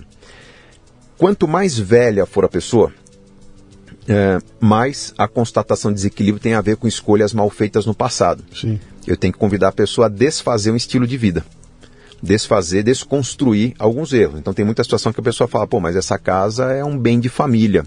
Nessa casa eu herdei da minha avó, tem, tem muita história nela, tal. então tem uma resistência de sair de uma propriedade para ir para uma propriedade menor, por exemplo, é, que seja financeiramente perfeita, mas é, se perde supostamente a história familiar. Então o que, que a gente faz? Algumas hipóteses. Eu posso, por exemplo, convidar a família para morar um tempo, uma moradia menor. A moradia maior será alugada para terceiros. É, tem uma outra hipótese em que eu posso, por exemplo, manter a família na moradia original, mas tem muitas dívidas, eu vou hipotecar ou tomar empréstimo com esse imóvel em garantia e vou fazer um acompanhamento muito próximo do dia a dia das finanças para não correr nenhum risco da família perder esse imóvel. Então a gente faz uma substituição que não é o ideal, mas eu mantenho a família ali. Você, você assume uma uma dívida com juro menor do que aquele e, que você, você vai... está devendo em média com juros de 3% ao mês. Tá. Pô, empréstimo com imóvel garantia vai dar lá 2% ao mês. Então, pelo menos em juros eu consegui um alívio. Uh, o mais comum é uma situação em que ou a família vende o imóvel ou ela sai do imóvel temporariamente, não vai desejar ter o um inquilino ali, mas, pô, acaba pagando sei lá, mil por um aluguel para viver e recebe dois mil do, do, do, outro aluguel. Mas depois de um tempo a gente montou um plano para reformar essa casa, resgatar um pouco da história e depois de equilibrar as finanças a gente põe a família de volta ali. Uh, mas a principal objeção é essa, é, é, é geralmente o apego... É, é baix, e, e, baixar o padrão, né? É, Pô, eu tenho dois carros em casa, você vai ter um só. É, na verdade... Eu tenho um carrão, vai ter um carrinho. Não, tem, tem, um conceito importante de planejamento, Luciano, que é lembrar a pessoa que ela não precisa do carro, né? ela precisa de transporte. Sim. Então quando ela fala, não, mas é, o carro é importante porque tem uma vida louca, eu pego o filho de manhã na escola, levo para natação, depois tem inglês, depois tem minha mãe que eu ajudo, levo para o hospital. Então, bom, algumas soluções. Uma solução é você ter o carro. Uhum. Outra solução é você é, pagar transporte por aplicativo, que para quem pica muito acaba ficando caro, né? Muito vai e vem, sai caro. Sim. Outra solução é você alugar o carro por mês. Né? Você tem um carro que está sempre novinho ali, a cada dois anos você troca, mas você não tem custo de PVA, de, de, de, desculpa, de, de é, IPVA, seguro, enfim, manutenção. Tem a solução que às vezes você contratar um motorista. Né, que muita gente acha que, nossa, que luxo, mas você acaba ganhando tempo e trabalhando no carro. Quem é profissional liberal, por exemplo, advogado, né, ganha um tempo, então você pode ter um motorista que te atenda parte, parte do tempo. São várias soluções que a gente lista ali, a gente vai olhar sempre qual que é financeiramente melhor. Uh, que geralmente na adaptação tem um grau de desconforto, mas eu quero mostrar para a pessoa qual que é o ganho que ela tem com aquilo. Então a gente nunca vai falar, olha, sai do apartamento que custa 2 mil por mês e vai para o que custa 1.500. Vou falar com uma redução de 500 no mês é, da moradia, você agora vai passar a viajar todos os anos, vai ter independência financeira sendo alcançada daqui a 25 anos, seu filho vai sim conseguir fazer um intercâmbio na escola, você vai sim conseguir garantir a verba de uma faculdade para ele. Então estou trazendo um benefício. E todos os meses, para quem paga o serviço de acompanhamento da Super Rico, que é um, meio que uma assinatura para manutenção do plano, eu estou confirmando se a pessoa está ou não no caminho certo, se ela perdeu, por exemplo, meio por cento do projeto. Uhum. Ela perdeu meio por cento do projeto, mês que vem nós vamos cancelar aquele passeio de fim de semana, só um mês, para recuperar o fôlego e garantir. O que, que a gente faz com o planejamento, Luciano, é alertar a pessoa do risco que está por vir o risco de não pagar o IPVA no começo do ano, o risco do seu filho não continuar na escola, quando a pessoa está errando em 30 reais. Não quando ela chegou no fim do ano e falou, pô, está faltando 5 mil. Né? Então, quando a situação quebrou, eu vou ter que propor uma mudança radical. Quando a pessoa está excedeu, ó, chegou no dia 15 do mês, pô, você já está em 75% da verba de jantar fora, esse mês vai ser mais criativo. Chama a pizza em casa porque o jantar fora já ficou caro no começo. A pessoa percebe que é na sutileza que ela vai administrar as finanças e não no corte radical, não é na mudança radical de comportamento. Isso acaba funcionando muito bem. Uhum. Uh, hoje a gente faz isso com acompanhamento do planejador. O Open Banking está evoluindo bastante. Uh, a gente está cada vez mais tendo acesso aos dados diretos dos bancos. A gente está muito perto de eu ter um aplicativo em que a pessoa faz o pagamento na padaria, lá de 30 reais.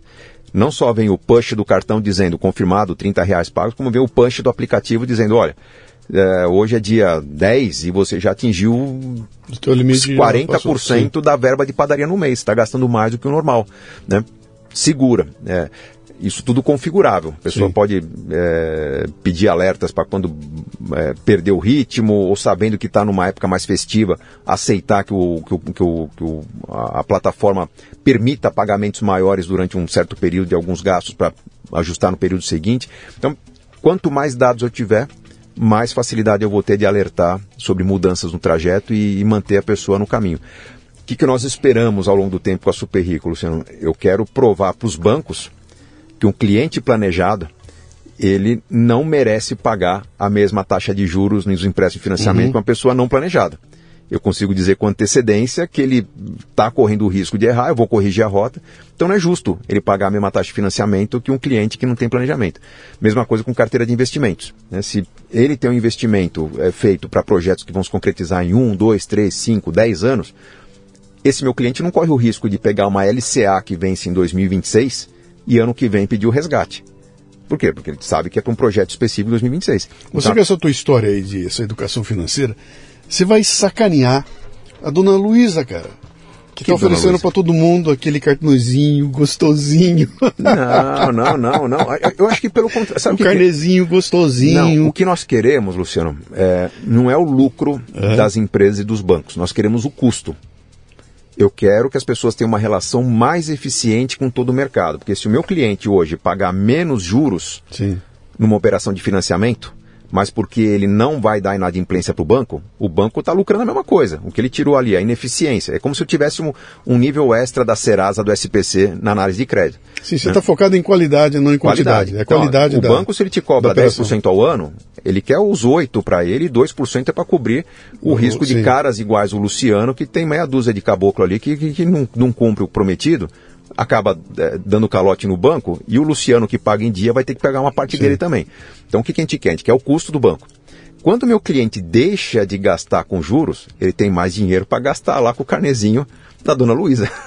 ele vai comprar mais. Uhum. Eu estou fomentando. A gente tem um exemplo para seguir. Eu não estou inventando essa história do nada. Nós estamos seguindo uma história que já aconteceu nos Estados Unidos, que é quando você conseguiu eficiência no mercado financeiro, você trouxe maior qualidade para o consumo das pessoas o, o, o, americano ele, ele, ele parece ser extremamente consumista, mas na verdade, toda vez que ele vai ao shopping, ele sai com uma sacolinha pequena. Porque tem a moda pré-verão, a moda verão, a moda pós-verão, a moda pré-outono, a moda outono, pós-outono. Ele compra uma pecinha da moda. O brasileiro passa 11 meses lascado, quebrado, pagando Sim. dívida. Quando vê o 13 terceiro, sai com oito sacolas do shopping. Uhum. E aí já se ferrou até o 13 terceiro do ano que vem. Isso é ruim para a família, isso é um desastre para o lojista. Imagina um lojista, é o cara que vive de ovo de Páscoa, cara, que ele só vende em abril e tem que passar 11 meses do ano com aquela loja aberta, né, fazendo promoçãozinha do chocolate, o brinde, o caramba, o lucro dele vem no único mês. Se as pessoas consumissem todos os meses um pouco melhor, é, ele teria um custo menor de espaço, teria mais eficiência, aproveitaria melhor aquele espaço dele. Então o que a gente quer é trazer eficiência para o mercado com as famílias tendo um planejamento mais azeitado, mais eficiente. Perfeito. É bonito, é um projeto bonito, a gente tem muito orgulho disso, cara. Ah, que legal, cara. É, e é recente, nasceu agora, né? Não, a você, você lançou a Super não, Rico? Não, não, a Super Rico não é uma empresa tão recente, ela nasceu a, a em tua, 2000... A tua associação Isso, é que é recente. Ela tá. nasceu em 2014, a convite de empresas americanas que desejavam ter no Brasil, que elas ofereciam para os funcionários nos Estados Unidos, que eram os planos de saúde financeira. A Super Rico de 2014 até o ano passado, 2022, ela funcionou muito bem no B2B, Sim. vendendo planos de saúde para colaboradores de empresas, com uma avaliação NPS tão bom, em alguns casos até melhor do que o nosso modelo é, inspirador lá nos Estados Unidos. E aí, quando a gente viu que era um sucesso no, no, no atacado, pensaram, pô, os sócios originais pensaram, vamos, vamos levar para o varejo, vamos levar a oportunidade para as pessoas físicas que não têm esse plano vindo da empresa contratar esse tipo de serviço. Aí eles me convidaram para entrar como sócio, porque eu teoricamente daria essa cara do varejo para Super Rico. E aí começou essa abordagem um a um, né, nas redes sociais, nos eventos, e felizmente o projeto vem crescendo bastante. A gente começou o ano com, com 8 mil clientes, usuários da plataforma, estamos indo para 32 mil agora. Caramba! E a projeção é de chegar a 100 mil ainda antes do fim do ano que vem. É, então, é um crescimento bem interessante. Também viemos de 32 franqueados planejadores, estamos em 202 e mais de 1.500 em formação. Um exército aí sendo preparado para atender um grande e, número. E eu, no momento que eu, que eu, que eu saí da, da parte gratuita do diagnóstico e acionar você para alguma coisa, eu estou lidando com gente, não é um robô. Não, tá não. Comigo. Aí não, é nós gente. temos a inteligência artificial robô no gratuito. Te ajuda nessa parte de, pô, Sim. peraí, você está preenchendo orçamento, mas é, você já poderia estar aprendendo na trilha de conhecimento a melhorar esse aspecto aqui do gasto com automóvel. Né? Ah. O Luciano lá, pô, dentro do que você ganha, você está entre os 2% mais gastadores com jantar fora de casa, está entre os 5% mais gastadores com o transporte. Então a inteligência artificial te ajuda a entender onde é que está o desequilíbrio nesse automático. E também te ajuda a direcionar o, o, seu perfil para o planejador adequado para te atender. Porque uhum. hoje eu tenho todo tipo de problema financeiro. As pessoas chegam com dívidas, é, com herança recebida, com uma carreira de futebol que está chegando ao fim, é, com uma carreira artística que está começando. Então, cada um tem um perfil bem diferente. Eu tenho planejadores com perfis diferentes também. Eu uso a inteligência artificial para criar o um match. Meio tá. que o Tinder do planejamento financeiro. é, endividado com uhum. planejador adequado para endividamento. Perfeito. Vamos lá então. Super Rico com dois R's, né? superrico.com.br. Arroba Super Rico arroba superricobr nos, no, no nas redes sociais, tá. no Instagram. No meu perfil, Gustavo Cerbasi também, lá no, no link da bio tem, tem o, toda a árvore para você chegar lá, entender como é que funciona para famílias, como é que funciona para empresas. Estamos captando planejadores financeiros. Se alguém gosta do planejamento financeiro, é, o modelo é de franquia. Por tá. que franquia? É o jeito que nós encontramos o planejador ser melhor remunerado. Nós somos muito ambiciosos nessa frente de planejadores. Tá? A gente olha o mercado de assessores de investimento em que as pessoas que buscaram certificação para atuar como assessores estão extremamente infelizes, com uma renda média de mercado aí entre 3 e 5 mil reais. Nós esperamos pagar pelo menos três ou quatro vezes mais por mês para os planejadores. Temos um plano de negócio para isso. Três ou quatro vezes? Qu três ou quatro vezes. Nossa meta Caramba. é entre 12 e 15 mil reais de remuneração Sim. para o, os planejadores é, medianos porque tá. eu já tenho planejador meu faturando aí acima dos 30 mil reais por mês, é, simplesmente seguindo a cartilha, porque uhum. ele trabalha integralmente com isso, porque ele está bem organizado, uh, tinha um conhecimento prévio que ajudou a formar a carteira de clientes mais rapidamente, mas nós temos todo o modelo de negócio, nós, nós damos o cliente para o planejador, ele não vai atrás de cliente, as pessoas entram na plataforma, nós direcionamos para os planejadores e tem um, um plano de carreira bem interessante, mais de 70% dos nossos planejadores estão em transição de carreira. A gente não exige que a pessoa abandone um trabalho para começar o de planejador. Vem Sim. aprender, vem experimentar, vai se envolvendo e quando sentir que pegou segurança, você abandona o trabalho anterior. Então, não estamos chamando ninguém para fogueira nem para pular do precipício. É, é um trabalho consistente que também para o planejador vai ter um suporte muito grande para a carreira. Por uhum. isso que tem muito valor agregado. E o nome do livro mais recente, então, é? A Riqueza da Vida Simples. Da é vida. o livro mais elogiado pelos meus leitores, o 16 livro. Acho que eu vim com esse amadurecimento Como que, é que você é? falou. Aprendeu a escrever. Depois de 16 a gente aprendeu a fazer. Né? Pô, eu, eu, sempre fui bom de redação, cara. Isso me é. colocou em duas faculdades, mas acho que a comunicação com o público, é. o fato de ter participado de um programa de TV em que o meu, minha audiência tinha uma renda muito baixa, me é, me conduziu a criar uma obra que servisse tanto para quem ganha mil reais por mês quanto para quem ganha um milhão. Uhum. É, é uma, obra muito inteligente que dá uma perspectiva de, de, de, de, vida, de trabalho, de equilíbrio, de planejamento muito interessante, independentemente do quanto a pessoa ganha. Eu tenho muito orgulho. É, foi o livro mais baixado na pandemia, é, 125 mil downloads durante a pandemia, que, que é, foi, foi, um número impressionante. E, e, já é o meu quarto livro mais vendido. Então recomendo a leitura, tenho muito orgulho dessa obra. Legal, cara. É sempre bom te receber aqui, viu? Pô, obrigado. Você tem um aspecto social no teu trabalho aí, que é, que é o valor que ninguém olha, né? É. Um lance social que se você conseguir botar no mundo uma, uma sequência aí de pessoas que tem um mínimo de, né, de, de, entender como é que funciona, você muda a sociedade, cara. Eu tenho, você acaba mudando a sociedade. Eu tenho muito orgulho da, da essência do meu trabalho, que é ser professor. Uhum. E eu, eu, tenho muita gratidão ao tamanho da sala de aula que eu tenho hoje, que eu consegui pelas redes sociais, pelos amigos como você, pelos contatos, pela imprensa, é, fazer com que minha sala de aula fosse muito grande e o que eu faço simplesmente é ensinar o caminho. Eu não gosto, Luciano, de, de enrolação. Eu, eu, acho que é uma estupidez se me derem cinco minutos e nesses cinco minutos eu prometer que no final da minha fala vou fazer um sorteio, eu vou te dar alguma dica. Não. É, cinco minutos são muito preciosos, eu tenho que dar no mínimo cinco lições importantes nesse tempo. É, Para mim é uma honra estar aqui com você e poder compartilhar esse pouquinho de conhecimento e talvez é, inspirar mais pessoas a entrarem no mundo do planejamento financeiro. Grande. Um abraço. Obrigado. Um abraço. Valeu. Muito bem, termina aqui mais um Leadercast. A transcrição deste programa você encontra no leadercast.com.br. Você ouviu o Leadercast com Luciano Pires. Mais uma isca intelectual do Café Brasil. Acompanhe os programas pelo portal cafebrasil.com.br.